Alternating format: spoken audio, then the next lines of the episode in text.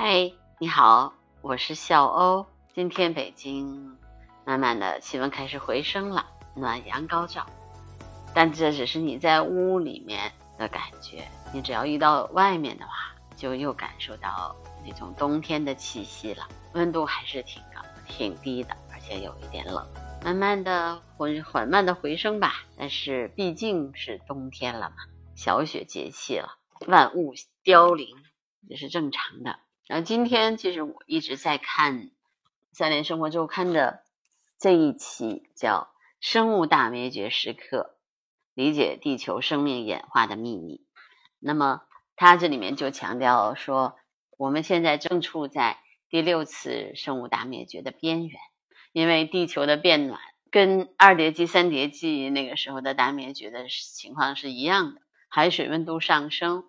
当海水的温度上升到十五到二十度的时候，那基本上有很多的海洋生物就要灭绝了。那么在二叠纪、三叠纪的时候呢，也陆地上的很多的生命也灭绝了。那么，但是有一些生命流传下来了，于是就产生了说我们说的恐龙时代。那么有一些恐龙时代流传的一些基础的一些生命呢，也就造就了我们人类的基础。这些基础生命的由来，那所以我觉得我们现在应该有这种警醒或者意识。尽管我们说，哎，可能还没有到那个真正到生物大灭绝的那个非常厉害的时期，但是我们已经我们自己眼睛就看到了是这个地球变暖的这个趋势。三十年前的北京肯定比现在要冷得多。那很，因为我是观鸟的人嘛，所以我就特别关心。这个气候变暖对鸟类来说是福还是祸呢？那我也查证了一些相关的资料。从短期来看，全球变暖可有可能会对很多鸟受益吧？因为毕竟冬天变暖了以后呢，呃，也更干燥的夏季对鸟类来说食物会更丰富一些。但是呢，春天来的越来越早，会给长途迁徙的鸟类带来负面的影响。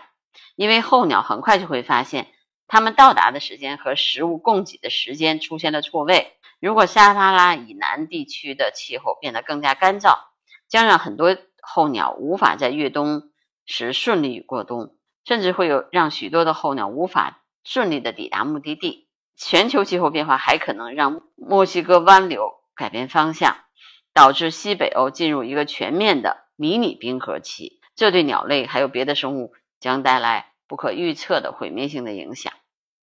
那么，比如说全球变暖了，到底哪些鸟会受到伤害？比如说，这个在英对英国来说呢，有一些其他的鸟类，比如说像黑鸢呐、牛背鹭啊、戴胜和蜂鸟，有可能从南方飞来，把英国作为栖息地。那么从全球来看呢，是那些繁殖地和越冬地极为有限的鸟。当地自然条件的一点点变化都可能对它们产生重要的影响。黑纹背林鹰就是其中的一例。这种鸟的数量并不多。黑纹背林鹰在密西根东部的短针松叶林当中繁殖，而且在拉美的巴哈马群岛过冬。它们通常只有数百对。栖息地的任何细微的变化都可能导致它们繁殖失败。这种鸟有可能成为全球气候气候变暖的首批受害的鸟类之一，所以我觉得这现在我们说的全球变暖，我们都说好像跟对人类暂时没有太大的影响，但是我觉得对于鸟类的影响会比我们人类大得多。那么一种生物它的影响，那可能对于其他的生物也会带来影响，因为生物链它是一环套一环的。那比如说我们我们知道的世界上。聚集能力最强的是一种叫奎利亚雀，这种鸟呢是以种子为食的小型鸟雀，它分布在非洲撒哈拉以南的热带稀疏草原，它成群结队的出现，一群数量最少有一亿只，据预测总数达数十亿，它的栖息地往往占据数百公顷，鸟巢可以达一。千多个，它的成功应该归功于它的高繁殖率，以一对为一年可以繁殖三次。从雌鸟开始下蛋到幼鸟长出羽毛，只有不到四周的时间。被人类认为是一种农业害鸟，因为它飞到哪哪的这个庄稼就瞬间就一无所有了。所以每年有数百万只会被飞机喷洒的杀虫剂毒死。即使是这样，它也是一个高繁殖率的鸟。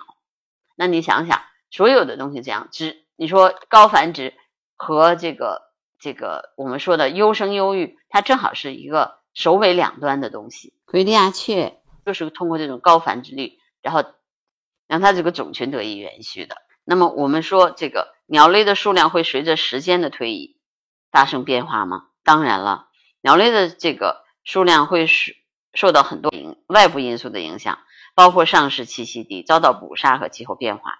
那么这些因素将影响个体的繁殖成功率，并且随着时间的推移会影影响一种鸟类的数量。我们说的灭绝，很多鸟类的灭绝都是这样慢慢的影响的。在一个人的一生当中啊，我们也能完全有可能见证鸟类数量的大起大落。比如说，因为由于人们使用这个 DDT 等农药，在二十世纪初期五十年代和六十年代，在欧洲和北美洲的大部分地区，游隼等猛禽的数量。出现了大幅度的下降，但是这些有毒的化学物，就是这些农药被禁止之后呢，它们的数量很快就回升了。有一些鸟适应变化，选择和人生活在一起，以我们剩下的食物为食，并且在人类的屋房屋上筑巢。那我就我就是我说的麻雀，它现在是这个整个地球数量上，我觉得除了这个奎利亚雀以外，那可能主要的多最多的就是它了。显著的增加了，世界人口从七十亿到八十亿只用了十年的时间。那么随着人口密度的增加，那么能够适应跟人类生活在一起的鸟的数量也增加了很多。那么鸟类数量主要减少的原因，我刚才已经说了，上市栖息地遭到捕杀和环境污染。在热带地区呢，丧失栖息地是罪魁祸首，因为人类在热带地区的非法这个砍伐和伐木造田让数百种的鸟濒临灭绝。总的来说呢，大肆的捕猎行为其实在逐渐的减少，但是在一些发展中国家，捕猎仍然仍然是一个大问题。每一年都有数百万只的迁徙中的候鸟在这些地区惨遭杀害。有的时候，环境污染只对一小片的地区带来重大影响，比如一一群，比如一艘游轮搁浅，至少会导致二十五万只鸟类丧生。所以，将来这个全球气候、全球气候的变化将对地球上的很多鸟类带来严重的影响。所以，我们不要以为说啊，我们生活的这个地球只是我们自己，我们跟很多的生物是共同生活在这个地球上的。在你看不见的地方，那些那些生物依然在顽强的生活着。我们还是跟他们一起共同保护这个地球吧。好。那今天的播客就到这儿，拜拜。